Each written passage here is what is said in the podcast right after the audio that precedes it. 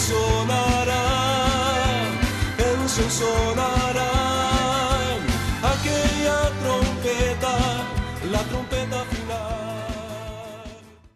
La Iglesia de Cristo de los Ministerios Llamada Final en Phoenix, Arizona, presenta su programa Llamada Final. Conscientes de que vivimos los últimos tiempos y que la humanidad necesita escuchar la verdad eterna de Dios, presentamos el siguiente programa con el pastor José Arriaga. Con ustedes, el pastor José Arriaga con el mensaje de la palabra de Dios.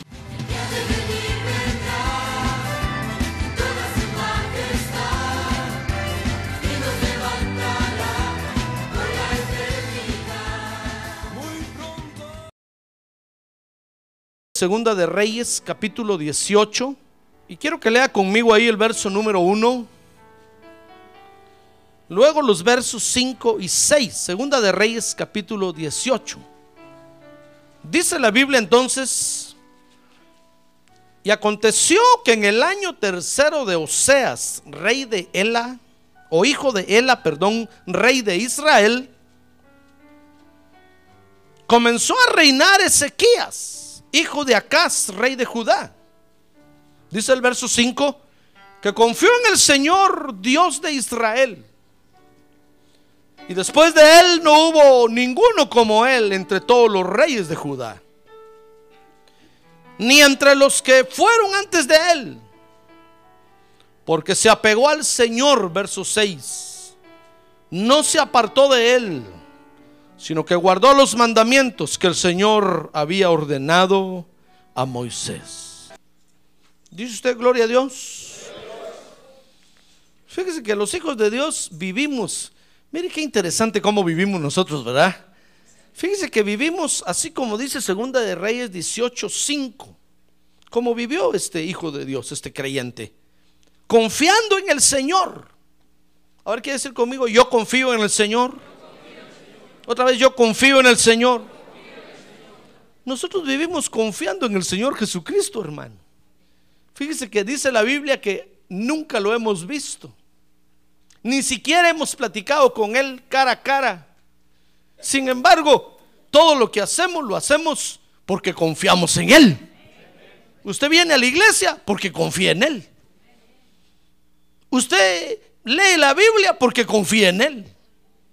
Usted practica la palabra de Dios, lo que la Biblia dice, porque confía en Él, ¿verdad? Mire, mire qué confianza, hermano.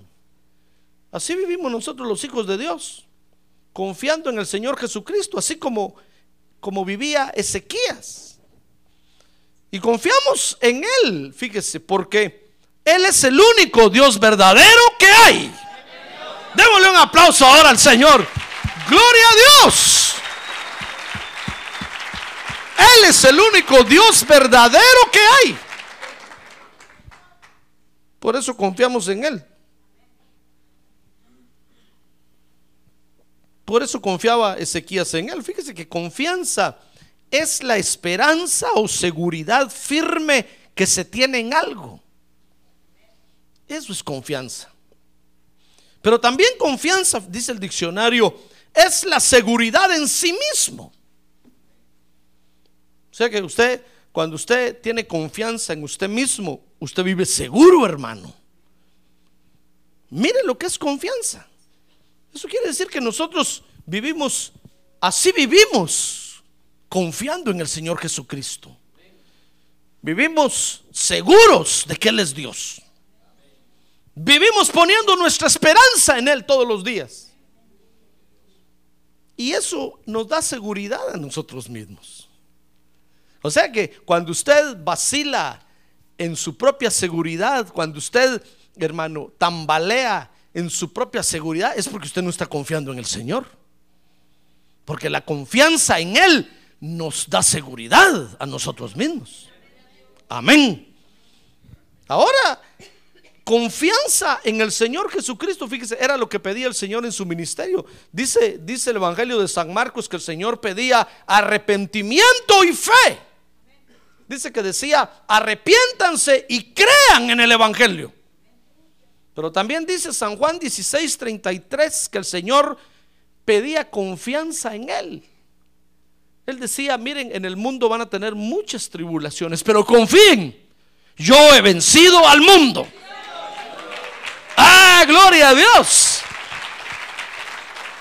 Gloria a Dios. Mire, confianza pedía el Señor al final, porque usted sabe que usted cree en usted le cree a Dios, ¿verdad? Sí. Yo sé que usted es un arrepentido, hermano. Yo sé que cada vez que tomamos Santa Cena, usted viene y se arrepiente ante Dios y, Dios lo perdona, hermano, porque dice la Biblia que si nosotros confesamos nuestros pecados, Él es fiel y justo para perdonarnos. Dios nos perdona. Es más, la Biblia nos asegura que desde antes Él ya nos perdonó, hermano. Mire, dice este hermano que cuando fue al cielo y, y estuvo ante el Señor, dice que se sentía una cucaracha, hermano. Y dice que no podía ver a los ojos al Señor y le decía, Señor, es que tú sabes que yo soy un pecador asasazo. Y el Señor le decía, pero ya te perdoné. Dice que le volvía a decir, Señor, pero es que soy pecador, ya te perdoné. Y le volví a decir, la tercera vez cuando le digo, Señor, es que soy pecador, el Señor le dijo, es que ya te perdoné. Entonces él reaccionó, hermano. Y digo, Señor, de veras, sí le digo, ya te perdoné, no tengas pena. Por eso te traje aquí al cielo, para que veas cómo es todo aquí. Y para que vayas y les cuentes a todos allá que yo ya los perdoné. Ah, gloria a Dios. Gloria a Dios. Pero eso no quiere decir que usted se mande, hermano. Porque Dios quiere que usted confíe en Él. Dios quiere que usted venga y confíe en lo que Él hizo ya por nosotros. Entonces, confianza es lo que pedía, lo que pedía el Señor. Y desde tiempos antiguos, fíjese que Dios lo que ha pedido es confianza, hermano. Fíjese que muchas veces Dios no nos sana porque no confiamos en Él. No porque no creemos, sino porque no confiamos, hermano. Usted escuchó que a veces el Señor le decía a algunos, tu fe te ha sanado, tu fe te ha salvado. Y cuando nosotros venimos ante Dios y le decimos, Señor, sáname, y sentimos más fuerte el dolor, el evangelista nos pega en la cabeza y nos dice, es que no, usted no cree. Y nosotros decimos, yo, yo creo, por eso estoy aquí. Si no, no viniera, hubiera ido a buscar al brujo allá en la Central y la Southern. si el pastor, ¿cómo sabe usted? Pues sí, tengo control de toda la ciudad, hermano. Soy el obispo aquí de la ciudad y tengo que tener control de todo lo que se mueve.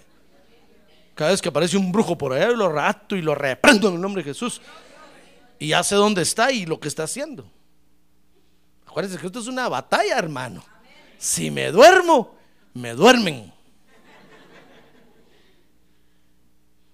Pero usted dirá, "Ay, pero no, si yo creo, por eso estoy aquí. Sí, yo también creo. Pero ¿por qué a veces Dios no nos sana? Sencillamente porque nos olvidamos de confiar en Él, hermano.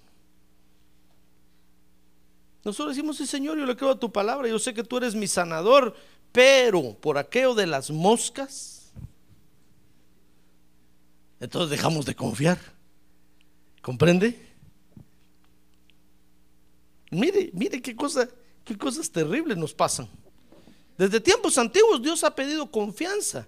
Dice la Biblia que Dios ha pedido confianza para que alcancemos seguridad, para que vivamos seguros en la ciudad. Dice la Biblia que en vano vigilan los guardas si Jehová no vigila. Entonces tenemos que confiar en que Dios está vigilando, hermano, y que Dios está cuidando. Dice segunda de Crónicas 20:20 que debemos de confiar para alcanzar el triunfo. Tenemos que confiar en lo que Dios está haciendo. ¿Quiere leer segunda de Crónicas 20:20? Dice ahí Israel confía, confía, dice, se levantaron muy de mañana y salieron al desierto de Tecoa y cuando salían, Josafat se puso en pie y dijo, oídme Judá y habitantes de Jerusalén, confiad en el Señor vuestro Dios y estaréis seguros. Y después les dijo, confiad en sus profetas, en sus ministros y triunfaréis. Entonces, para alcanzar seguridad, para triunfar en la vida, tenemos que confiar en Dios, en lo que Dios hace, en el consejo que Dios nos da. Dice el Salmo 4.5 que tenemos que confiar para ofrecer sacrificios. Dice el Salmo 62 que tenemos que confiar para encontrar refugio en Dios. Tenemos que confiar para encontrar ayuda y protección, dice el Salmo 115. Mire, cuántos versos. Me faltaría el tiempo para mencionar todos los versos, hermano. Pero finalmente dice San Juan 16, 33. Vea conmigo. San Juan 16, 33. Que necesitamos, necesitamos confiar para vencer al mundo. Quiero que lo lea porque estas palabras el Señor Jesús las habló. Dijo, estas cosas os he hablado para que en mí tengáis paz. En el mundo tenéis tribulación. ¿Qué tribulación, hermano? Ahora mira que tiene a un lado, ¿qué tribulación es usted, hermano? ¿Sí? ¿No cree usted que la tribulación es el diablo? No, el que está ahí a su lado, tal vez es su tribulación. Por eso vive usted afligido y aflojado. Va a decir otra vez, ¿qué, tribulación eres tú, hermano? ¿A quién estarás atribulando? Mire, el Señor, el Señor dijo, en el, mundo tenéis tribulación, pero confiad, dijo el Señor. Mire, ya ve, no dijo, crean. No, confíen, yo he vencido al mundo. Ah, gloria a Dios. Démosle un aplauso al Señor. Démosle un aplauso al Señor.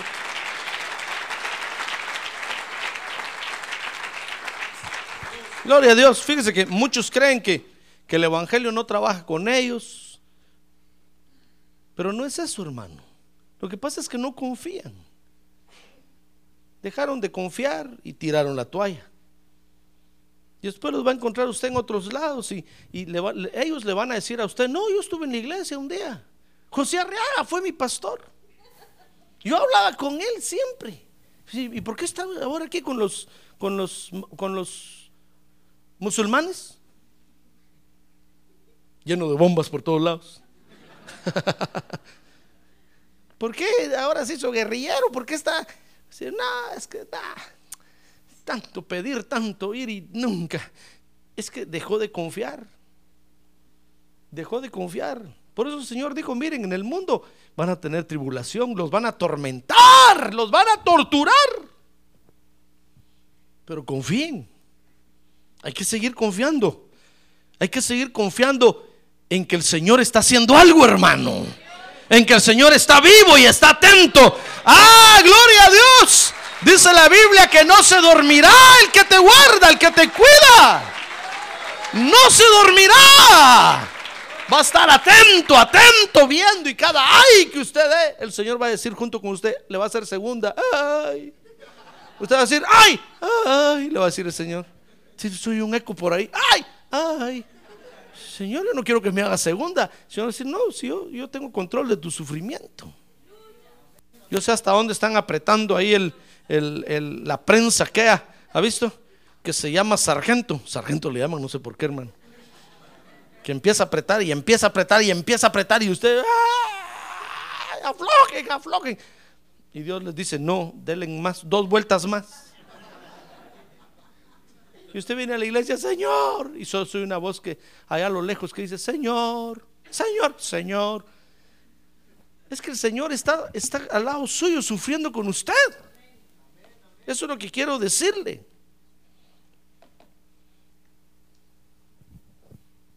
El Señor tiene control de nuestra tribulación. Por eso, por eso dijo, confíen. Lo que ustedes están viviendo, yo lo vencí yo los voy a ayudar. ¿Sabe? ¿Sabe ese era uno de los problemas que tenía Dios, dice la Biblia? Que no podía entender por qué nosotros nos llevaba el río en la tierra, hermano. Dios exigía, pedía y miraba que los hombres no podían. Entonces Dios dijo un día, no, no, todos los mensajeros que llegaban a les preguntaban, ¿y qué pasó? No aguantan, no pueden, tiran la toalla. Entonces Dios dijo, no, no, voy yo a la tierra personalmente para, para sentir lo que ellos sienten. Y se vino a la tierra y nació en Belén el 24 de diciembre a las 12 de la noche. Ahí destaparon al niño y le cantaron los pececitos en el río brincan y brincan de ver al Dios nacido. ya sé por qué se ríe usted, ¿verdad? Pero nació, nació en la tierra Dios, hermano.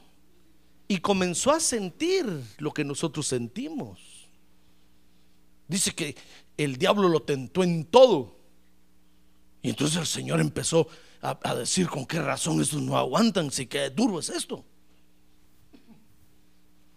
Pero venció o no venció. Dice la Biblia que murió. Y cuando murió, el diablo dijo, ya, ya lo derroté. Porque escrito está que todo pecador va a morir. Y este era un pecador también. Pero cuando llegó al infierno, hermano, lo tiraron al lago de fuego. Eso fue el holocausto. Por eso quemaban, vivo, quemaban al cordero después de degollarlo. Lo tiraron al lago de fuego. Y entonces ahí la muerte Quirina dijo, acabamos con él. Tan buen hombre que fue. Pero ¿qué le parece que ahí dice la Biblia que en las entrañas de la tierra, ahí en el fondo del abismo, en el lago de fuego, Dios le entretejió otra vez su cuerpo? Y salió victorioso. ¡Ah, gloria a Dios! Y resucitó el tercer día. Y se sentó a la diestra del Padre Celestial. Ay, entonces dice el apóstol Pablo ahí, mire, y entonces ahora desde allá Él nos comprende. Cada vez que usted grita, ay, el Señor dice, ay, ya sé que te está doliendo, yo sé cómo duele, pero aguanta un poquito más como los machos.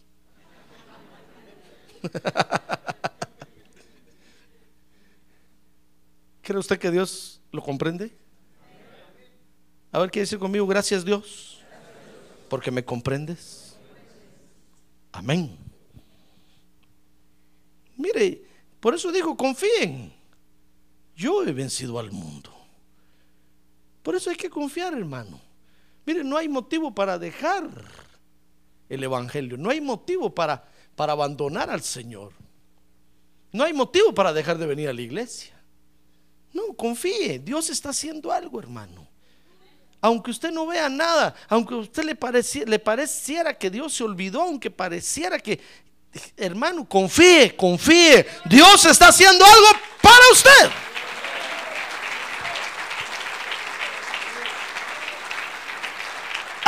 Gloria a Dios. Por eso dice la Biblia, ¿sabe por qué me gusta este, este Ezequías? Porque dice que no hubo otro como él, antes ni después. Porque este confió en el Señor, hermano, con todo el corazón. Confió en el Señor, por eso dice, miren, nadie le ganó a este campeón en confianza a Dios, nadie.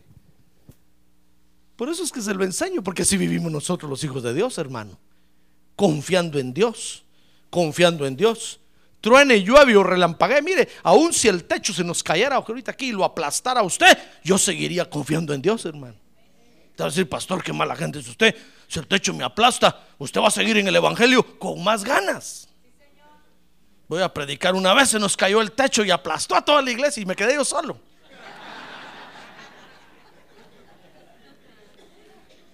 Van a decir, ¿cómo sigue predicando ese evangelio? Se aplastó a la iglesia. Van a decir, porque Dios es real. Mire, ¿qué cree usted que dijo la iglesia cuando Ananías y Zafira cayeron muertos ahí? ¿Se recuerda de eso, verdad? ¿Usted cree que todos dijeron, uy, qué mala iglesia esta? La gente se muere ahí. Mire, un día me dijo un hermano pastor, ¿me deja congregarme aquí en la iglesia? Sí, le dije yo. ¿De dónde viene usted de tal iglesia? ¿Y por qué se vino? Le dije. Es que fíjese que allá todos están muriendo, me dijo. y no va a ser que ya me toque a mí. Dije yo, qué oveja tan ingrata ese hombre. Este. Yo no sé qué tiene allá, tal vez el pastor está mal, no sé, me digo, todos están muriendo. Fulano se murió de esto, y ya va la fila, ya va la cola y ya me va a tocar, mejor me vengo para acá.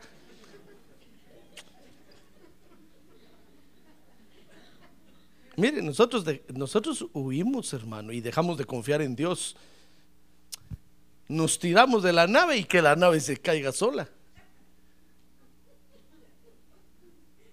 No, pero este Ezequiel sabe, hermano, dice que nunca hubo otro como él, ni antes ni después. Por eso resalta ahí que confió en el Señor con todo su corazón. Mire, nosotros nosotros tenemos que, tenemos que aprender a confiar en Dios. ¿Sabe usted eso? Porque cuando nosotros confiamos en el Señor, fíjese hermano, Eso permite que la obra de Dios se desarrolle, hermano. Pero si usted hoy confía y el martes no confía, no viene al culto. Entonces digo, ¿y, y qué pasó con el hermano? No, es que no quiso venir. Y usted dice, no, pastor, es que ya no confío yo en el Evangelio, ya no. Bueno, la obra de Dios se detiene, hermano. Es decir, lo que Dios está haciendo en usted se detiene. Entonces, nuestra confianza en Dios, ¿comprende? Permite que Dios desarrolle su obra en nosotros, hermano. Y entonces permite que Dios pueda exhibir su obra en todo el mundo. ¿Por qué cree usted que los bancos, le conté la otra vez, ¿va? los bancos nos tienen a nosotros catalogados eh, al mismo nivel de los nightclubs y los bares? Cuando yo fui a decirles, miren, necesito dinero para comprar ese, ese templo, me dijeron, ¿así qué negocio tiene? Es una iglesia. Uy, no me dijeron. Las iglesias son como los nightclubs. De repente están y de repente ya no están. Wow, dije yo. ¿Cuántos años tiene usted de predicar aquí? 15 años. 15 years. Yes, sir, le dije yo. Después lo voy a traducir. Y entonces, me, ¿sabe qué me dijeron? Y en la misma church. Yo le dije, yo no soy empleado de los hombres, les dije. Yo soy empleado de Dios. Y desde que Dios me trajo aquí, en la misma church, estoy predicando ya por 15 años. Beautiful, dijo uno ahí, hermano. Nunca he visto eso aquí. Los pastores tardan una y lo más dos años y se van o lo sacan. Pero usted 15 años, sí le dije 15 años. Pero no le podemos dar dinero, me dijeron. ¿Por qué? Porque hoy están y mañana no están. Mire cómo somos nosotros los creyentes, hermano. Hoy venimos a la iglesia seis meses y ya no venimos. ¿Qué nos importa? Al séptimo mes empezamos a aparecer otra vez. Y como que nada ha pasado, hermano. Y yo lo miro a usted entrar y digo, ve, ¿y este? ¿Qué está creyendo esto? ¿Qué es esto? ¿Un hotel? ¿Para venir cuando se le dé la gana? A ver, que tiene un lado, lo están hablando, hermano. No, oiga, hermano, si esta es su casa, usted aquí tiene que vivir. ¿Comprende? ¡Ah, gloria a Dios!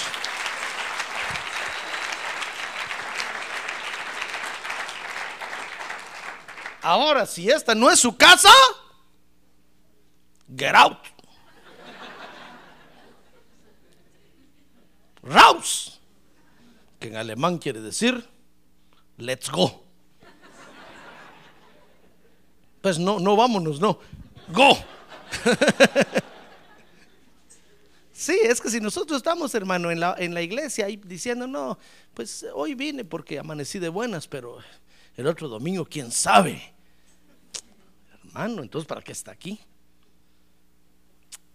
¿Sabe qué? Mejor ponga su propia iglesia. Y ahí usted predica cuando quiere y predica lo que quiere. Y de una vez le pide inmigración que le den sus papeles. Porque ya es pastor. Miren, nosotros, por eso nos tienen catalogados así, hermano, porque no nos ven en que tomamos en serio el asunto, pues. Pero cuando nosotros confiamos en Dios, hermano, entonces Dios puede desarrollar su obra en la tierra. Así como confió Noé, así como confió Abraham, así como confiaron tantos con quienes Dios ha hecho maravillas o, con quienes Dios hizo. Y ahora también sigue haciendo maravillas en la tierra. Dice Segunda de Reyes capítulo 18 verso 1. Vea conmigo ahí. Segunda de Reyes 18 1 que llegó el momento cuando le tocó el turno a Ezequías. Dice ahí, y aconteció que en el año tercero de Ocosías, hijo de Ela, rey de Israel, comenzó a reinar Ezequías, hijo de Acaz, rey de Judá, y tenía 25 años cuando comenzó a reinar. Y reinó 29 años en Jerusalén y el nombre de su madre era Abí, hija de Zacarías. Mire, llegó el momento cuando, cuando, cuando Ezequías tenía que confiar en Dios, hermano. Así como le tocó a usted y a mí, llegó un momento cuando oímos del Evangelio y tuvimos que tomar una decisión. Si confiar en el Evangelio del Señor Jesucristo o confiar en la religión o confiar en la hechicería, en la brujería, yo no sé en qué cuentos. Confiaba usted antes. Pero le tocó el turno a Ezequías y, y dice el verso 3 que Ezequías tomó la decisión de buscar a Dios. Dice ahí, e hizo lo recto ante los ojos del Señor conforme a todo lo que su padre David había hecho. Mire, tomó la decisión correcta. ¿Y sabe por qué dice ahí conforme a su padre David? Porque David era el ejemplo a seguir. Porque ahora va a encontrar usted en, en el mundo que hay mucha gente que cree en Dios. Que según ellos le están sirviendo a Dios, que según ellos están haciendo la obra de Dios, pero será de acuerdo así como la hizo el Señor Jesucristo, o la están haciendo siguiendo otros ejemplos. Pero este Ezequías tomó la decisión correcta, se puso a buscar a Dios así como David lo había hecho. Iba en la línea exacta de Dios, porque Dios tiene una línea exacta de forma, de forma de búsqueda aquí en la tierra, hermano. Si nosotros no, no hallamos esa línea exacta, vamos a perder. Hoy se busca a Dios siguiendo el camino que se llama Jesucristo. Él dijo, yo soy el camino. Ah, en ese camino tenemos que caminar. A ver, diga, gloria a Dios. Entonces tomó la decisión de buscar a Dios y, dice el verso 5 que confió en el Señor con todas sus fuerzas. Y fíjese que esa confianza le permitió entonces al Señor desarrollar su obra en aquel lugar.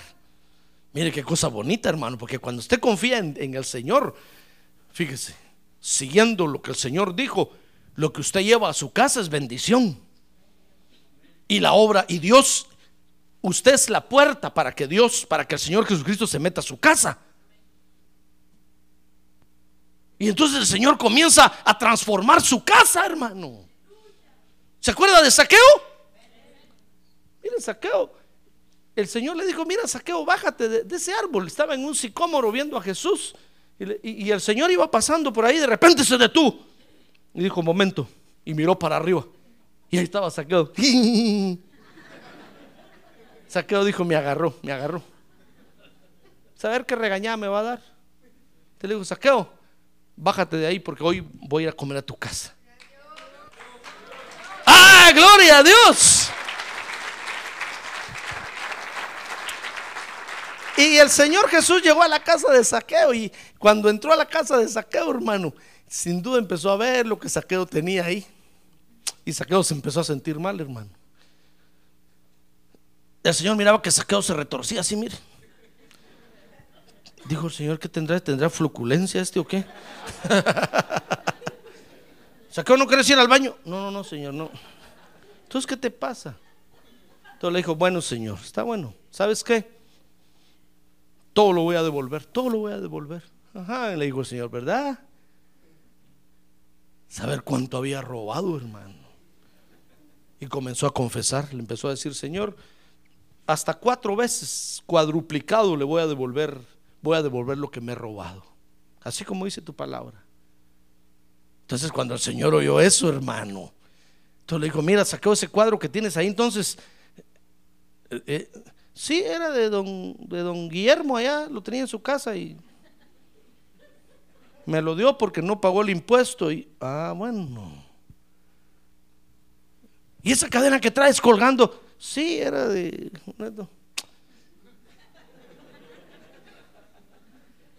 Dijo el Señor, qué terrible estoy.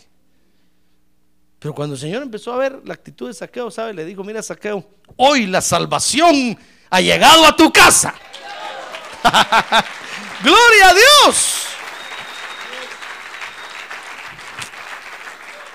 Hermano, Mire, la confianza, Saqueo confió en el Señor, ¿sabe? Y el Señor fue a limpiar su casa, hermano. ¿Cree usted que eso no benefició a Saqueo? Claro. ¿Cuántos enemigos tendría el chaparro del saqueo, hermano? Porque era chaparro, por eso subió al sicómoro para ver, porque dice que no, no alcanzaba a ver. ¿Saber cuántos enemigos tenía por lo que se estaba robando? Pero imagínense cuando empezó a devolverlo todo, todos han de haber dicho, saqueos, ¿qué te pasó? ¿Ya no vas a robar más? No, les digo, ya no. Es que ahora tengo a alguien que me controla. Eso benefició a Saqueo, hermano. Lo limpió de la corrupción que Saqueo se estaba echando encima. Entonces nuestra confianza en Dios, ¿comprende? Hermano, permite a Dios desarrollar su obra. Y no vamos a ser aves de paso, hermano. Mucho menos apóstatas, creyentes que nos vayamos renegando de la fe, peleando con la iglesia, peleando con el pastor. No, vamos a ser creyentes fieles y firmes en el Evangelio. Eso es lo que Dios quiere. A ver, diga que tiene un lado, eso es lo que Dios quiere de usted, hermano. Ya no huya, dígale. Cobarde. Dígale, yo le doy permiso, dígale. De todas maneras, si se va a ir, se va a ir. si no, en esa iglesia insultan mucho. Mire, dice Segunda de Reyes 18:4 que por esa confianza, ¿sabe? Mire lo que hizo este hombre, hermano. Qué cosas terribles. 18:4 dice que por esa confianza quitó los lugares altos, derribó los pilares sagrados y cortó la acera. Mira, a la diosa acera en ese tiempo se le adoraba con un árbol. Desde entonces ya ponían arbolitos dentro de las casas, hermano. Solo que ahí los tenían las los 24 horas, los 365 días del año. Ahora no. Ahora nada más pasa el 31 de diciembre, le obligan a usted a sacar su arbolito. Porque usted puso, ¿verdad? Si no puede agarrar fuego ahí, dicen. Pero en ese tiempo tenían el árbol todo, todo el año ahí y ahí adoraban a la diosa Acera. Ya ve que la gente a veces hace cosas que ni sabe, hermano. Pero usted y yo sabemos, ¿verdad? conocemos la verdad, hermano. Aunque las lucecitas sean muy bonitas, tenga cuidado. Es la adoración a una diosa. Y pero ¿sabe qué hizo este? Confiando en el Señor, sacó el árbol de su casa. ¿Qué diría la familia, hermano? De seguro que el 24 llegaron y dijeron, ¿dónde tenés el arbolito? ¿Dónde está el árbol? Entraron a buscar, ¿y tu árbol? no puse. ¿Y por qué? ¿Qué te pasó? ¿Y dónde vas a poner los regalos? No voy a dar regalos. Tacaño, bien decía yo. ¿Y por qué? Entonces usted les va a sacar la Biblia y decir, es que yo estoy confiando ahora en el Señor. Y la gente va a decir, wow, ya te volviste fanático tan bueno que eras. Entonces usted le va a decir, no, lo que dejé es, es, es la idolatría, eso fue lo que dejé. La gente no va a entender, hermano. Pero por confianza en el Señor, mire lo que hizo este. ¿Qué le parece que quitó toda la adoración ancestral? Dice el verso 4 que aún adoraban la serpiente de bronce que Moisés levantó en el desierto. ¿Se acuerda? Ahí la tenían, hermano. ¿Ya ve por qué el Señor se llevó el cuerpo de Moisés cuando Moisés murió? Si no lo hubieran adorado estos, lo hubieran hecho una momia. Ahí tenían la estatua de bronce, la serpiente de bronce, hermano, y dice que la adoraban. Y ahí dice que le llamaban Nejustán. ¿Qué quiere decir bronce? ¿Qué quiere decir confianza en el bronce? y la adoraban y le rendían culto. Pero ¿sabe qué hizo este Ezequías? Agarró la serpiente y la rompió y le hizo pedazos y les dijo, ahora vamos a confiar en el Señor Jesucristo nada más. Ah, gloria a Dios. A ver, diga, gloria a Dios. Mire, quitó la adoración ancestral. Dice el verso 6 que por esa confianza se apegó a la Biblia. Es que tiene razón la gente de decir que nosotros estamos locos. Porque sin haber visto al, sin haber visto al Señor Jesucristo, confiamos ciegamente en Él. Y hasta por Él discutimos, hermano. ¿Qué le parece? Y la gente dice, ustedes están locos. A Buda, pues todavía lo miran ahí panzón, pero lo ven, hermano. Pero al Señor Jesucristo no lo vemos. Es más, nos prohibió que hagamos una imagen de Él aquí en la tierra. Usted no sabe si es narigón, si es orejón. Usted no sabe si tiene el labiote así grandote. Usted no sabe si tiene unas cejotas. ¿Y qué va a hacer cuando lo conozca y lo mire, hermano? Usted. ¿Usted es Jesús? Yes, I am. ¿Usted? Es que yo lo imaginaba así como los, lo ponen los de Hollywood.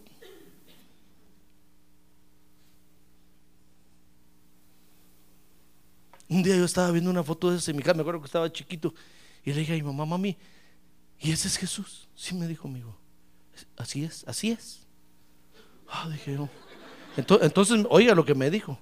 Mira, me dijo, ¿no has visto el rostro perfecto que tiene? Wow, dije entonces el mío.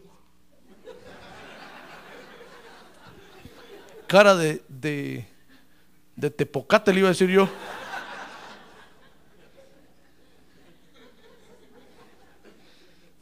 Yo me ponía al lado así, hermano, para ver.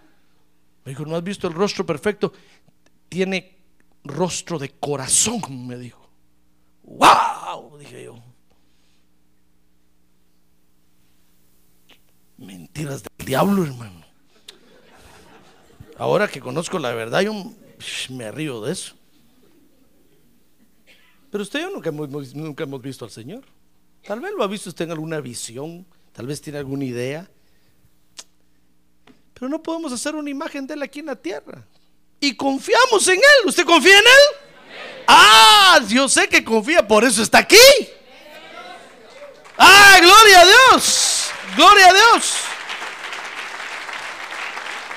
Gloria a Dios. Mire, por, por esa confianza, dice el verso 6, este Ezequías se pegó a las escrituras. Por eso la gente dice, no, esos libros fueron escritos por hombres. ¿Cómo creen ustedes a eso? ¿Quién dice que es la palabra de Dios? Pero porque nosotros confiamos en el Señor, nos decimos, Señor, nosotros aceptamos esta palabra, es tu palabra y la vamos a cumplir. ¿Sí o no? ¿Está fácil o no está fácil? Está fácil. Dice el verso 7 que por esta confianza Ezequías se rebeló contra los asirios. Ah, mire, cuando llegó el momento de decirle al, al vicio del cigarro, ya no, le dijimos, ya no. Y Dios nos dio una fuerza tremenda, hermano. Y el licor tampoco. Y acá, tampoco. Y acá, tampoco. Todos nos miraron asustados y dijeron, wow, de veras, de veras que ahí en esa iglesia sí está Dios. Porque este ya no, ya nada.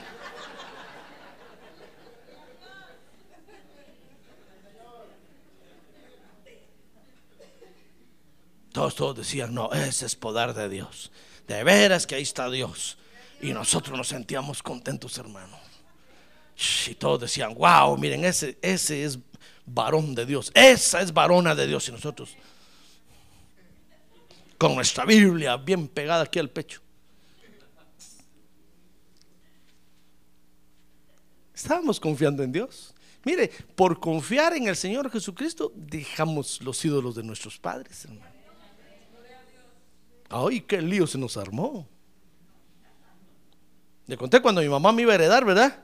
Permita que le cuente otra vez, hermano. Yo, mire, mi mamá está ahorita con el Señor. Cuando la mire, le voy a pedir perdón por haberla puesto de ejemplo tanto, pero, pero es la verdad.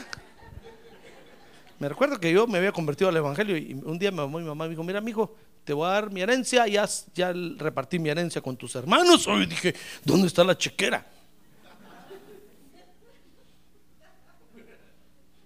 Entonces fue a su, a su ropero, a su cómoda y sacó una cosa así, hermano, y cuando la destapó, me dijo, mijo, este es tuyo.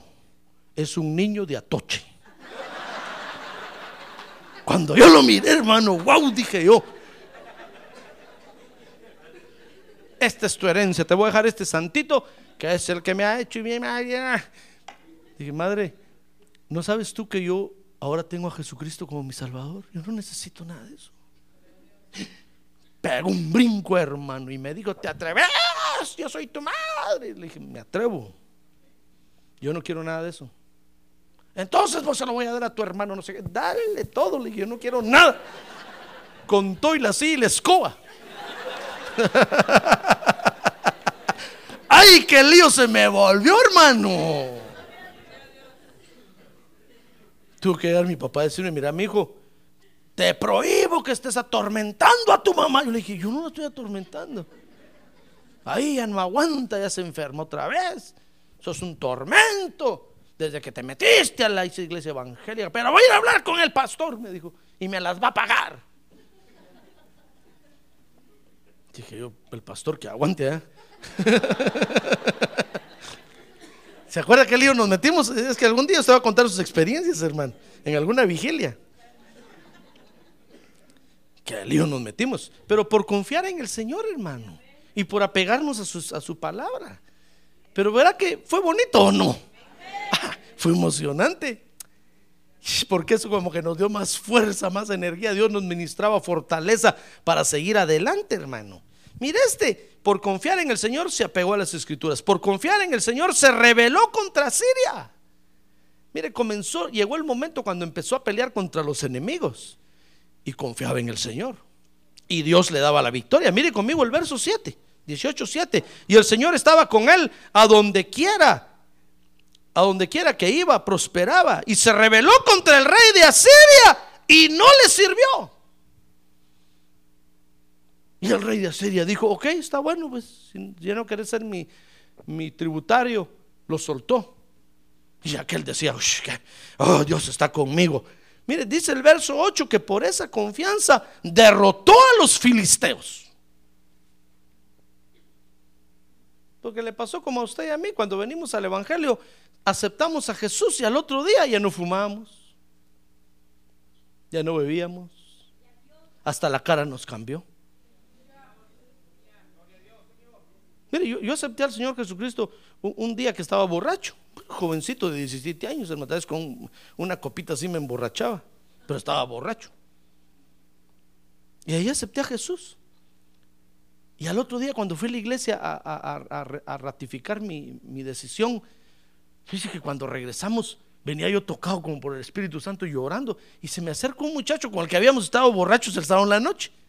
Y, me, se, paró delante de mí. ¿Qué te pasa? No sé, le dije. Yo solo lloraba. Y me dijo, mira, déjate de cuentos. Me dijo, yo no te creo nada. Éramos muchachos todos de la misma edad. Yo no te creo nada, me dijo. Si el sábado en la noche levantabas la copa y brindabas así, y ahora ya estás con Dios. ¿Cómo no me dijo? Yo no te creo nada. ¿Se acuerda cuando nosotros venimos a salir el otro día hasta la cara nos había cambiado? Y todos decían, ah, si sabemos todo lo que se ha robado. Sabemos todo lo que... Ha, pero usted y yo estábamos con la Biblia parados así, grandes defensores del Evangelio en la tierra. Y el día anterior andábamos borrachos, hermano. Pero por confiar en el Señor, por confiar en el Señor, este dejó todo. Todos decían, ¿qué le pasó al, cheque? Ezequías. Al chequías, ¿qué le pasó al cheque? Ahora ya anda con la Biblia. Ah, pero ahí entre unos meses dijeron, ahí van a ver, va a estar fuera de la iglesia. Mire, ¿se acuerda cómo confió usted en el Señor o no? Mire, por eso el apóstol Pablo decía, miren hermanos, así como llegamos a la iglesia, así mantengámonos en el Evangelio. No echa a perder las cosas, siga confiando en el Señor, siga confiando. ¿Se acuerda de Samuel? Samuel lo llevó un chiquito al templo, hermano. Samuel no sabía nada de iglesia, no sabía, y ahí lo llevó a Ana a los tres años y se lo dejó al sacerdote y le dijo, aquí te dejo a mi hijo, porque yo se lo pedí a Dios y ahora se lo ofrendo a Dios. Y lo dejó ahí. Samuel empezó a crecer en el templo, dice la Biblia. Y empezaron a suceder de repente barbaridades en el templo, hermano. Samuel empezó a ver que habían creyentes que se robaban las ofrendas. Cuando recogían las ofrendas del culto, iba el, el, ujier, aquí, aquí no, no, pasa eso, gracias a Dios. Iba el ujier y metía la mano y se embolsaba. Y Samuel empezó a ver eso. Empezó a ver una de, barbaridad. Usted lo puede leer en el libro de Samuel. Pero sabe, Samuel siempre decía, no, yo vine aquí porque Dios me trajo. Estos no me trajeron a mí. Es Dios el que me trajo y Dios me va a sostener aquí. Mire, llegó el día cuando murió el sacerdote, murieron los hijos, murió del sacerdote. Y Samuel seguía en el templo. Porque estaba confiando en el Señor, hermano. Nosotros no, debemos hacer lo que muchos hacen, que nada más miran que el pastor se le torció un poquito la corbata para un lado y dicen, no, ya no voy. Eso es feo. ¿No viste cómo se le torció la corbata? Y abandonamos la silla. Mire todas las sillas que hay aquí vacías. Se le dice la silla vacía. Todas las sillas vacías. Porque hay creyentes que se han ido, hermano. Dejaron de confiar en el Señor. Mire, cuando nosotros venimos al Evangelio, por confiar en el Señor, dejamos todo. Todo. Hubo quienes dejaron hogar, dejaron esposo, esposa, dejaron, dejaron todo, hermano. Pero sabe, ahora que estamos en la iglesia y que hemos confiado en el Señor, ahora el Señor quiere que perfeccionemos esa confianza. Ah, gloria a Dios. A ver, diga, gloria a Dios.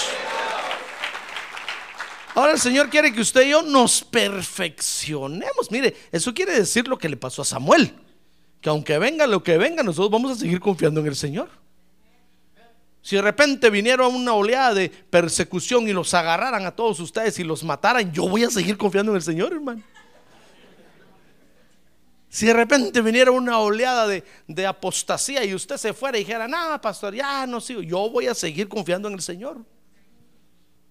Porque eso es lo que el Señor quiere, que, que perfeccionemos nuestra confianza en Él.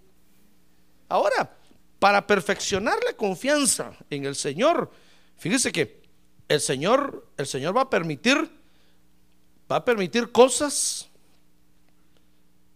que nos hagan confiar totalmente en Él. Oiga bien esto, porque esto es lo más importante, hermano. Ahora diga el que tiene un lado, oiga, hermano, oiga. Despierte ahorita ya, despierte, dígale, ya pasó. Oiga ahorita, oiga esto, porque esto le pasó a este. Dios va a permitir cosas en su vida que lo van a hacer que usted confíe en el Señor. Oiga, son para cosas que vienen para que usted confíe más en el Señor. No para que se vaya, no para que tire la toalla, no para que, hermano, renuncie a la iglesia. No, no, no, no. Son para que confiemos más en el Señor. ¿Qué le parece? Dice aquí la Biblia que Segunda de Reyes 18:9. Que un día el rey de Asiria se levantó, fíjese, y se fue a traer cautivo a Israel. ¿Sabe usted que, que Israel estaba dividido en dos, en dos reinos? ¿va? El reino del norte y el reino del sur se habían dividido. El reino del norte era Israel y el reino del sur era Judá. Pues vinieron, vino el rey de Asiria contra el que se había rebelado Judá. Y vinieron a traerse a sus hermanos del reino del norte. Dice el verso 9 que se los llevaron cautivos. Y dice el verso 12 que Dios lo permitió. Porque estaban mal con Dios. Mire, mire, lea conmigo 18:12. Dice, porque no obedecieron la voz del Señor su Dios, sino que quebrantaron su pacto. Es decir, todo lo que Moisés, siervo del Señor, había ordenado, no escucharon ni lo cumplieron. Entonces llegó un momento cuando Dios dijo, bueno, hagamos cuentas, vente para acá. Y le dijo al rey de Asiria, hey, mi siervo, venga para acá, vaya a traerse aquellos del pelo, por favor. Y se los fue a traer, hermano. Y se los llevó cautivos a Asiria. Mire las cosas que Dios permite que pasen. Dios, Dios lo permitió porque no estaban bien con él. Mire, era una demanda ancestral reclamando sus derechos. El rey de Asiria dijo, miren, le dijo, Dios, a Dios, mira Dios, este pueblo siempre ha sido mi esclavo. Y Dios le dijo, sí, anda y vete a traerlos. Y vino y se los llevó. Y cuando Ezequías y el pueblo del sur, Judá, lo vieron, hermano. Empezaron a temblar. Ah, porque eso nos va a pasar.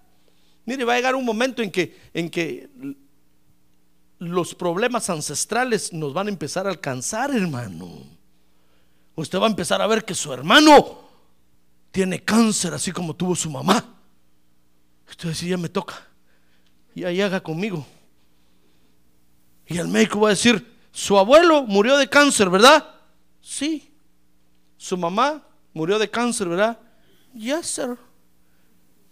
Ahora le va a tocar a usted. Usted se pone a temblar. Porque usted empieza a ver que los ancestros comienzan a, demandar sus derechos, hermano. Fue eso lo que pasó aquí. Se llevaron a los hermanos y entonces Judá empezó a temblar. Pero en ese momento, fíjese, cuando esas cosas empiezan a suceder, hermano, es cuando nosotros tenemos que confiar totalmente en el Señor. Tenemos que, nuestra confianza se debe de basar, oiga, bien, nuestra confianza se debe de basar en que lo que estamos haciendo, lo estamos haciendo por la palabra de Dios. Esa debe ser nuestra confianza, hermano.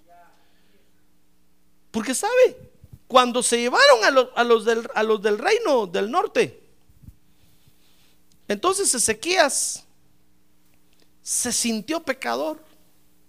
Ah, porque dice el verso 13 que el rey de Asiria, dice que el rey de Asiria dijo, ya que estoy aquí cerca, me voy a llevar de una vez a, estos otros también, dijo. A los del sur también me los llevo. Mire conmigo, dice Segunda de Reyes, mire qué interesante, Segunda de Reyes 18, 9. Dice, y aconteció que en el año cuarto del rey Ezequías, que era el año séptimo de Oseas, hijo de él, rey de Israel, Salmas, Salmanazar, rey de Asiria, no le va a poner así su hijo, hermano, subió contra Samaria y la sitió. Y entonces dice que lo había hecho porque no, verso 12, no habían obedecido a Dios. Entonces dice, segunda de Reyes 18, 13 le dije, ¿verdad? Y en el año 14 del rey Ezequías subió Sennacherib, rey de Asiria, contra todas las ciudades fortificadas de Judá y las tomó. Mire, sabe, fíjese que Dios le había dicho a este, anda y te traes a Israel. Pero como estaba ahí cerca, dijo, Dios, de una vez me voy a llevar a... Usted sabe que el diablo es un abusivo, hermano. Digo, de una vez me voy a llevar a estos. Y tomó posesión de las ciudades de Judá. Y entonces cuando Ezequías, rey de Judá, dice el verso 14, supo eso, dice que le envió a decir a, este rey de Asiria, he hecho lo malo. Mira el verso 14, dice que entonces Ezequiel, rey de Judá, envió a decir al rey de Asiria en Laquis, he hecho lo malo. De seguro que si estás aquí, le dijo, es porque soy un pecador, igual que este otro que ya te llevaste. Si no, Dios me hubiera librado, dijo. Si no, ni siquiera me hubiera pasado nada. Pero si estás aquí, de seguro que es porque soy pecador. Mire lo que, lo que hizo este Ezequías, hermano. Por eso le digo, si usted está confiando en el Señor y por confiar en Él, usted ha dejado muchas cosas. Ha renunciado a otro montón de cosas. Se ha rebelado contra otro montón de cosas y mentiras. Su confianza debe de estar, hermano, basada en la palabra de Dios. Porque cuando los ancestros comiencen a venir a reclamar los derechos, le van a hacer creer a usted que a usted también se lo van a llevar. Y le van a decir, sí, así como nos llevamos a tu abuelo, igualito te vamos a cargar. Así como nos llevamos a tu mamá, a tu papá, y ahora a tus hermanos, a tus hermanas, así te vamos a llevar. Pero usted debe pararse firmes, hermano. Usted debe saber qué es lo que está creyendo. ¿Por qué lo está creyendo? Su confianza no se debe de quebrantar en ese momento. Ah, gloria a Dios. Nuestra confianza no se debe de quebrantar en ese momento, pero este Ezequías cuando vio que se llevaron a sus familiares empezó a decir, no, yo también soy pecador. Y le dijo, retírate de mí, verso, verso 14, lo que, me, lo que me impongas aceptaré. Y el rey de Asiria impuso a Ezequías, rey de Judá, 300 talentos de plata y 30 talentos de oro. Y Ezequías, dice el verso 15, le dio toda la plata que se hallaba en la casa del Señor y en los tesoros de la casa del rey. Mire, después que se había rebelado contra él, después que había peleado contra él, ahora se rinde fácilmente diciendo, soy pecador. Pero es que dígame usted, hermano, ¿quién no es pecador en esta vida? ¿Quién no? Solo el Señor Jesucristo no fue pecador. Pero todos nosotros somos pecadores, hermano. Lo único es que nosotros somos pecadores arrepentidos. Por eso cuando el diablo venga contra usted a decirle, ah, te voy a quitar esto porque sos pecador, usted dígale, pero la sangre de Cristo me limpia de toda maldad. Amén. Ahora diga conmigo, la sangre de Cristo me limpia de toda maldad. ¿Sabe qué hizo Ezequías? Hermano, entró al templo y fue a sacar todo el oro que había en el templo y se lo llevó al rey de Asiria. Y le dijo, de seguro que es porque soy pecador. Eso es lo que el diablo quiere. El diablo lo que quiere es, que, es sacarlo a usted de la iglesia. Usted es el oro y la plata de la iglesia, hermano. Usted es el que adorna aquí el templo, ¿sabe usted? Mire, el adorno no son esas cositas que usted ve ahí. Eso está de pilón. El adorno del templo es usted. Usted es un vaso de honra. Usted es la luz del mundo.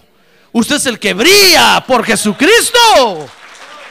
Ah, gloria a Dios.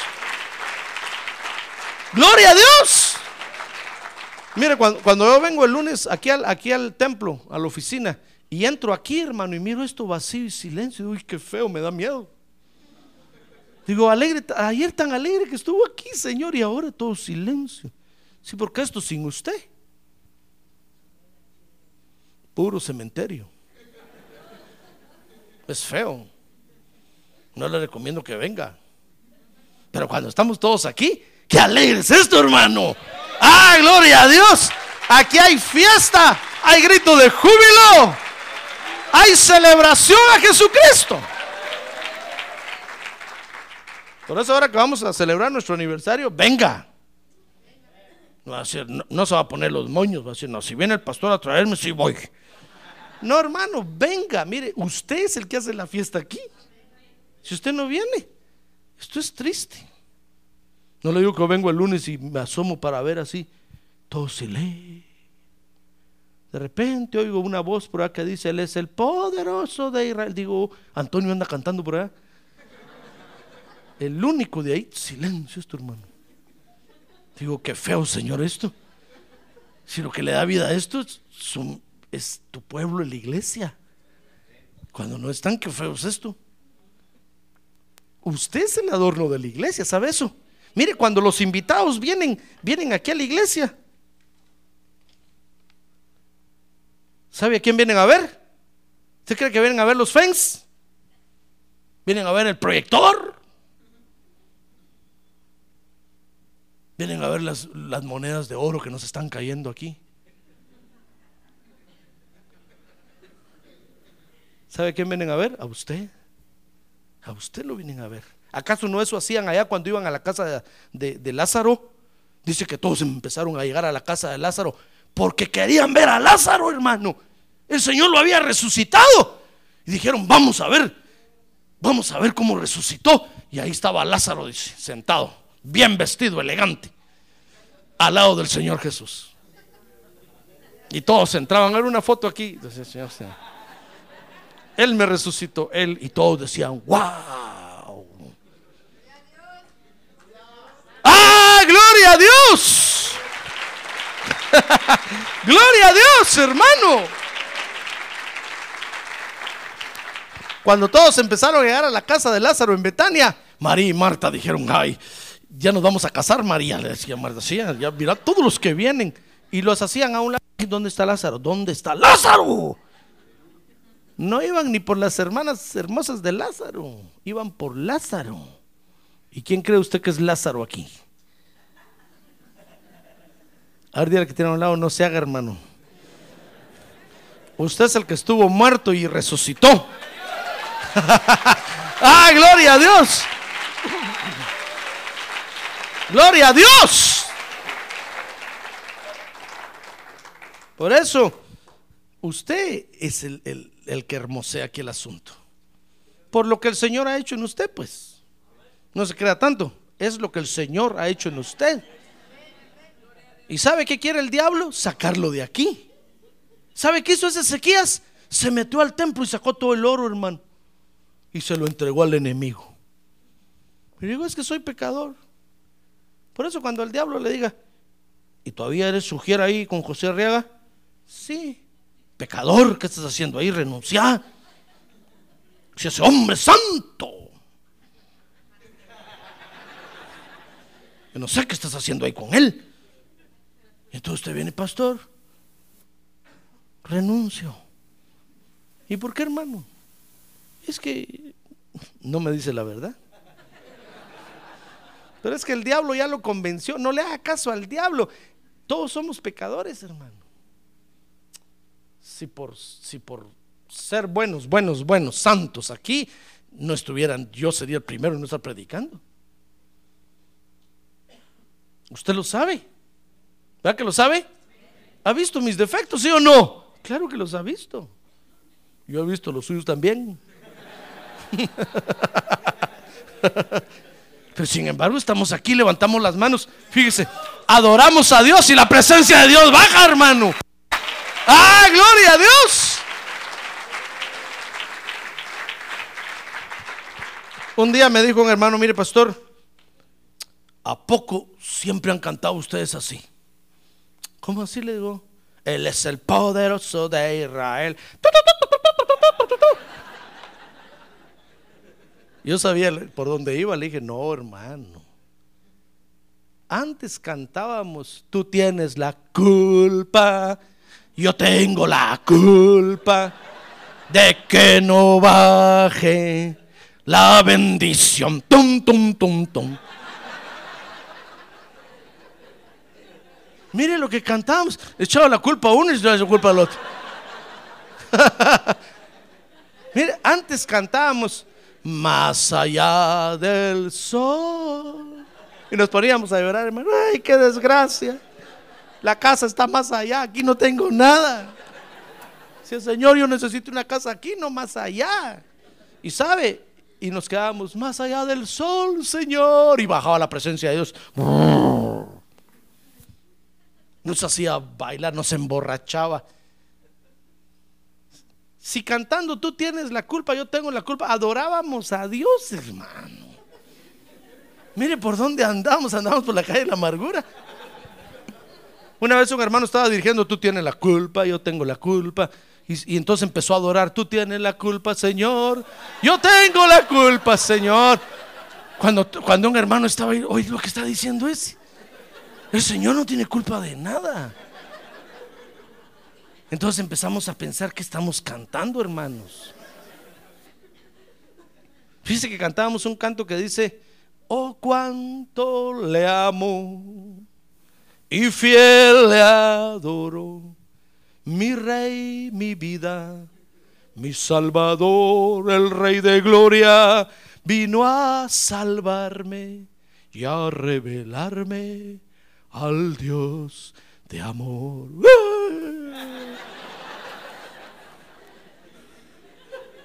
Que si un día un hermano, un hermano dijo, miren hermanos, ese canto, y yo lo he oído en algún lado. ¿Qué es ese aquel oh sole mío? Aquella canción italiana. Mire lo que cantábamos, hermano.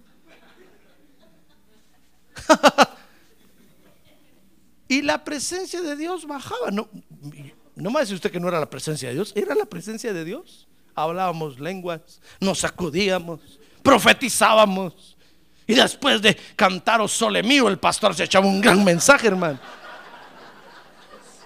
Ya solo faltaba que nos pusiéramos a cantar la cucaracha, la cucaracha. Pero es que mire, por perfección, por ser santos, santos, santos, Dios hace rato hubiera abandonado esto. Somos pecadores, hermano. Pero nos arrepentimos de nuestros, de nuestros pecados. ¿Va que usted se arrepiente? Y, entonces Dios ve el arrepentimiento y dice, no, si estos son míos. ¿Quieren estar conmigo? ¡Ah! Y desciende la presencia de Dios. ¡Ah! ¡Gloria a Dios! ¡Gloria a Dios! Por eso cuando el diablo diga, le diga, no, ya deja eso, no, no, no. Si mira, sos un pecador, dígale usted, mi pastor es peor. Y Dios lo usa predicando. ¿Usted no cree, va? Pregúntele a mi esposa, pregúntele. Aunque si vieran cuando se levanta. ¡hum! Vieran cuando no le doy de comer. ¡hum! Tira los platos, patea la estufa. Primero cierra las persianas para que los vecinos no miren. Sí, pastor, usted, yo pensé que usted era diferente de mi marido, pero estoy viendo que es igual. Peor, peor soy, hermano. Su marido es un angelito.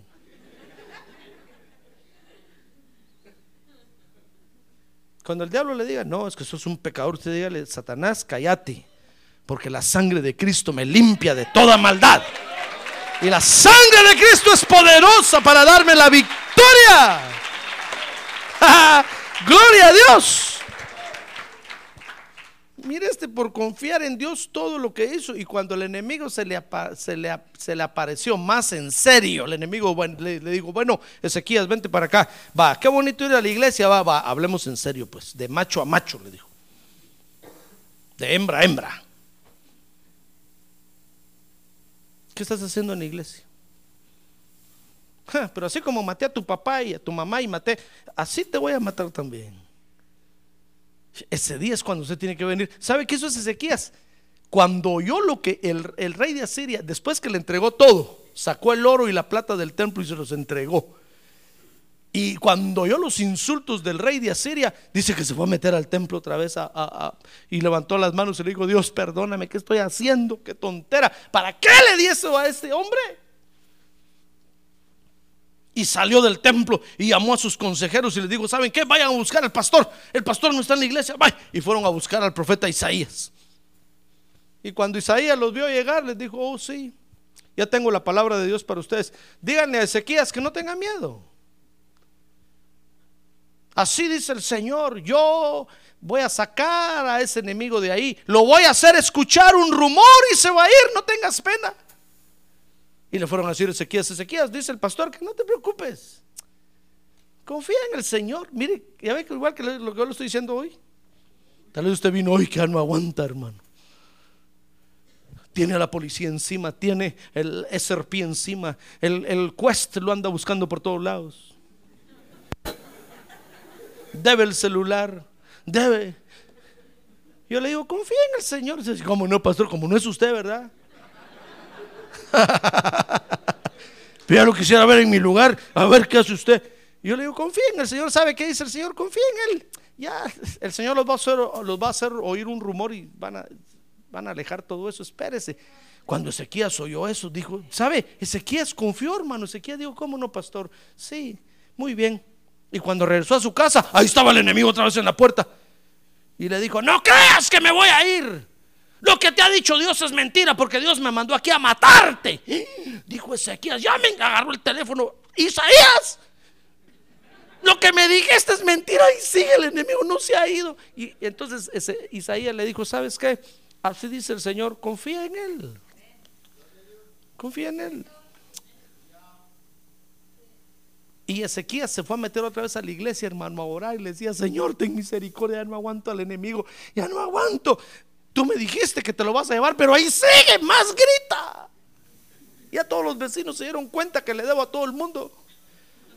¿Sabe cómo es eso? Como cuando están cinco patrullas enfrente de su casa, hermano. Y todos los vecinos miran nada más y dicen, "Uh, el evangélico.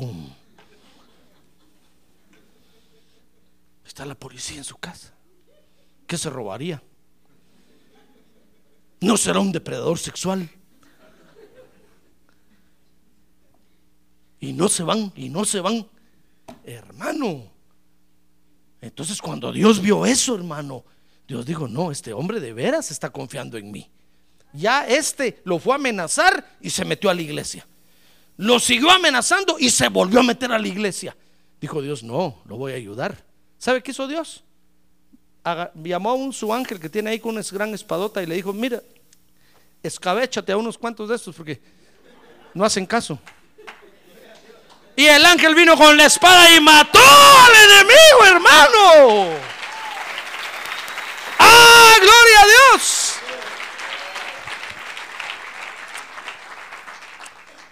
¿Sabe? Dios, Dios le dijo al rey de Asiria, bueno rey, ya me hiciste el favor, ya estuvo, regrésate a tu casa, ya, ya asusté a este, ya está confiando en mí, ya lo vi que está, sigue en la iglesia, ya vi que de veras está confiando en mí. Pero ¿sabe qué le dijo el rey de Asiria? No, Dios, tú me dijiste que es mío y hoy me lo como. "Ah, Bueno, dijo Dios. Bueno, vamos a pelear, pues. Entonces le dijo, Ángel, vente para acá. Mátate a estos. Y llegó el ángel y mató. ¿A cuántos mató, hermano? Ahí dice a cuántos mató. Mató a 40 mil, creo yo. En un ratito. Cuando al otro día se levantaron, dice que todos los cadáveres tirados ahí, hermano. Cuando el Rapsacés, el general del rey de Asiria, vio eso, le dijo a todos: Vámonos, porque aquí nos van a matar. Y salieron huyendo. Y solo llegó el rey de Asiria a su casa, al otro día lo mataron ahí. Y entonces Dios le dijo a Ezequías: ¿Soy yo Dios o no soy Dios? ¡Ah! Le dijo Ezequías: Señor, si por eso estoy confiando en ti. ¡Ah! Gloria a Dios. Démosle un buen aplauso al Señor, hermano. Gloria a Dios. Ahora diga, gloria a Dios. Por eso nosotros vivimos confiando en el Señor, hermano. Porque ha hecho maravillas en nosotros. Pero tal vez ha, sido lo más fácil. Espérese. Un día Dios, de estos Dios le va a decir, bueno, perfecciona tu confianza en mí, pues. Y va a llamar a, su enemigo y le va a decir, mira, vente para acá, cáncer, diabetes. Va a llamar a la tía Betis. Va a llamar al, al ES 4, no al ES 3, no, al ES 4. Y le va a decir, ok, pues, déjense ir contra este. Y usted va a empezar a sentir los efectos, hermano. Oh, van a llegar los paramédicos. Va a llegar la policía. Y Dios va a estar esperando diciendo, ¿sigues confiando en mí? Pero ¿sabe qué hacen muchos creyentes? Cuando empieza lo mero bueno, ya no vienen a la iglesia. Yo les digo, ¿qué pasó? Si hoy es cuando más tienes que estar en la iglesia, hermano. No, pastor, es que ya no aguanto. Ese hermano que usted tiene ahí me atormenta cada vez que lo miro. Venga.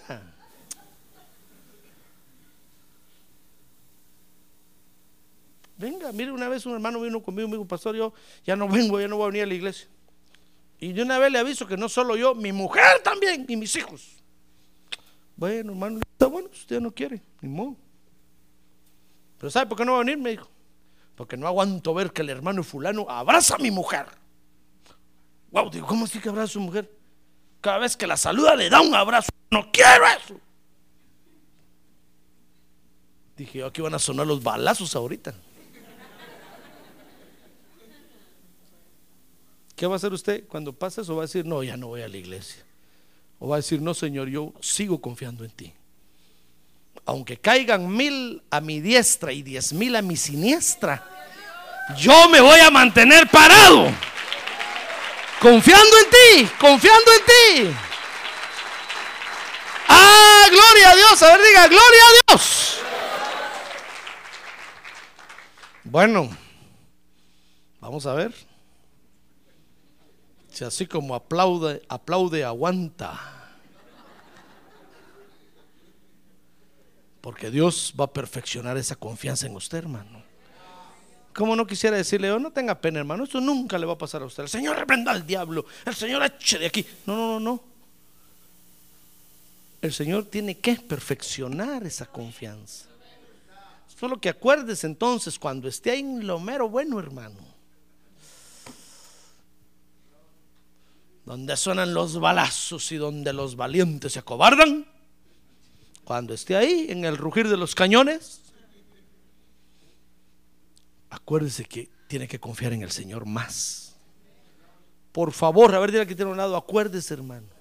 Despierte, dígale, oiga, acuérdese que tiene que confiar en el Señor. Cuando se quede sin trabajo. Cuando un día vino un hermano conmigo y me dijo, pastor, yo ya no voy a diezmar. Yo le dije, why? Sí, mire, ¿usted ha visto mis diezmos? Saca el listado. Saca el listado, hermano. Sí, mire, usted ha sido fiel. Ya no voy a diezmar. ¿Y por qué? Ayer me quitaron el trabajo, hermano. Yo tanto que le doy a Dios, me dijo. Y mire, Dios me quita el trabajo. Ya no voy a dar nada. Le dije, no, hermano. Dios lo está probando. Siga. Es Dios el que quiere perfeccionar esa confianza en usted, hermano. El día que el doctor le diga, usted ya se va a morir, confíe en el Señor, hermano. Confíe en el Señor. Dios está haciendo algo por usted, para su bien, para su beneficio. Confíe en el Señor, confíe en el Señor. No hay razón para irse, no hay razón para abandonar. No hay razón para que usted deje al pastor ni al redil. Confíe. A todos nos pasa así. A todos. Todos hemos sido probados así. Todos hemos, Dios nos ha pedido a todos la perfección en confianza en Él. Aunque no lo vemos, como dice el canto, aunque no lo podemos tocar, pero seguimos confiando en Él, seguimos confiando en Él. Y Él nos va a dar la victoria al final. Así como se la dio a Ezequías. ¡Ah, gloria a Dios! Por eso no deje usted que el enemigo lo saque de la iglesia, porque eso es lo que quiere. Quiere ponerle a usted desánimo, desinterés, lo hace ver un montón de cosas, errores para que usted diga, no, así para qué. No, no vale la pena servir ahí, ni, ni le agradecen a uno. Y ¡bum! lo saca. Si usted es el adorno del templo, hermano, usted es el candelero que alumbra Haga de cuenta que este es usted. Una columna más delgadita si quiere. O tal vez esta columnota, mire. Haga de cuenta que eso es usted una columna del templo. Y cuando todos vienen aquí, un día uno de los hermanos me dijo, pastor, ¿y cómo hicieron para meter esas columnas ahí? Cuando, ¿Se acuerda cuando pusimos este, este adorno? ¿Cómo hizo usted para poner esa columna ahí? Esas han de pesar ¿Cuánto? ¿Cómo la sentaron aquí? yo le dije, ja, somos unos sanzones. Porque las vio tan bonitas que me dijo, pastor, ¿y dónde las consiguió? ¿Dónde las mandó a hacer? No le digo, ¿cómo?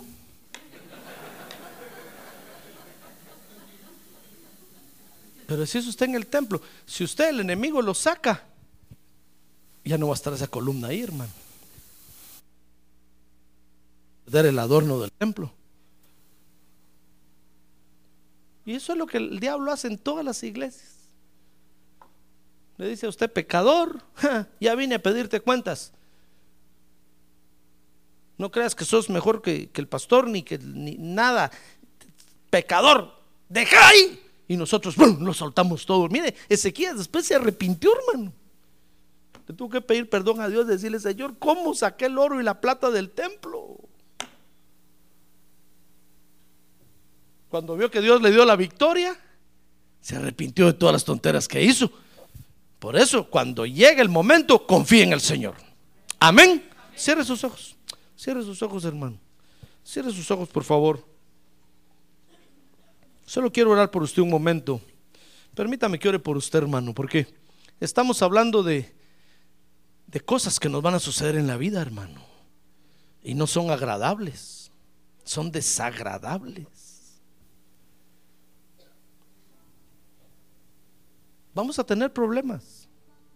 Pero cuando el diablo le llega a decir, ja, te está pasando eso porque sos pecador, usted dígale al diablo, diablo mentiroso, la sangre de Cristo me limpia de todo pecado, dice la Biblia.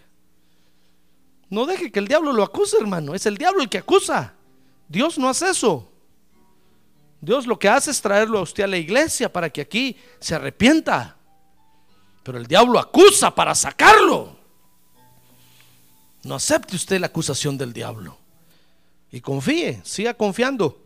Si usted cree que Dios no ha hecho más por usted, espérese, hermano. Siga confiando, Dios lo está haciendo. Lo está haciendo. Lo que pasa es que Dios tiene que también planificar cómo lo trabaja usted. Y le lleva tiempo, dinero, esfuerzo. Confíe en el Señor. Confíe en el Señor. Yo no sé qué está pasando usted hoy, pero confíe en el Señor, hermano. Siga confiando y Él hará.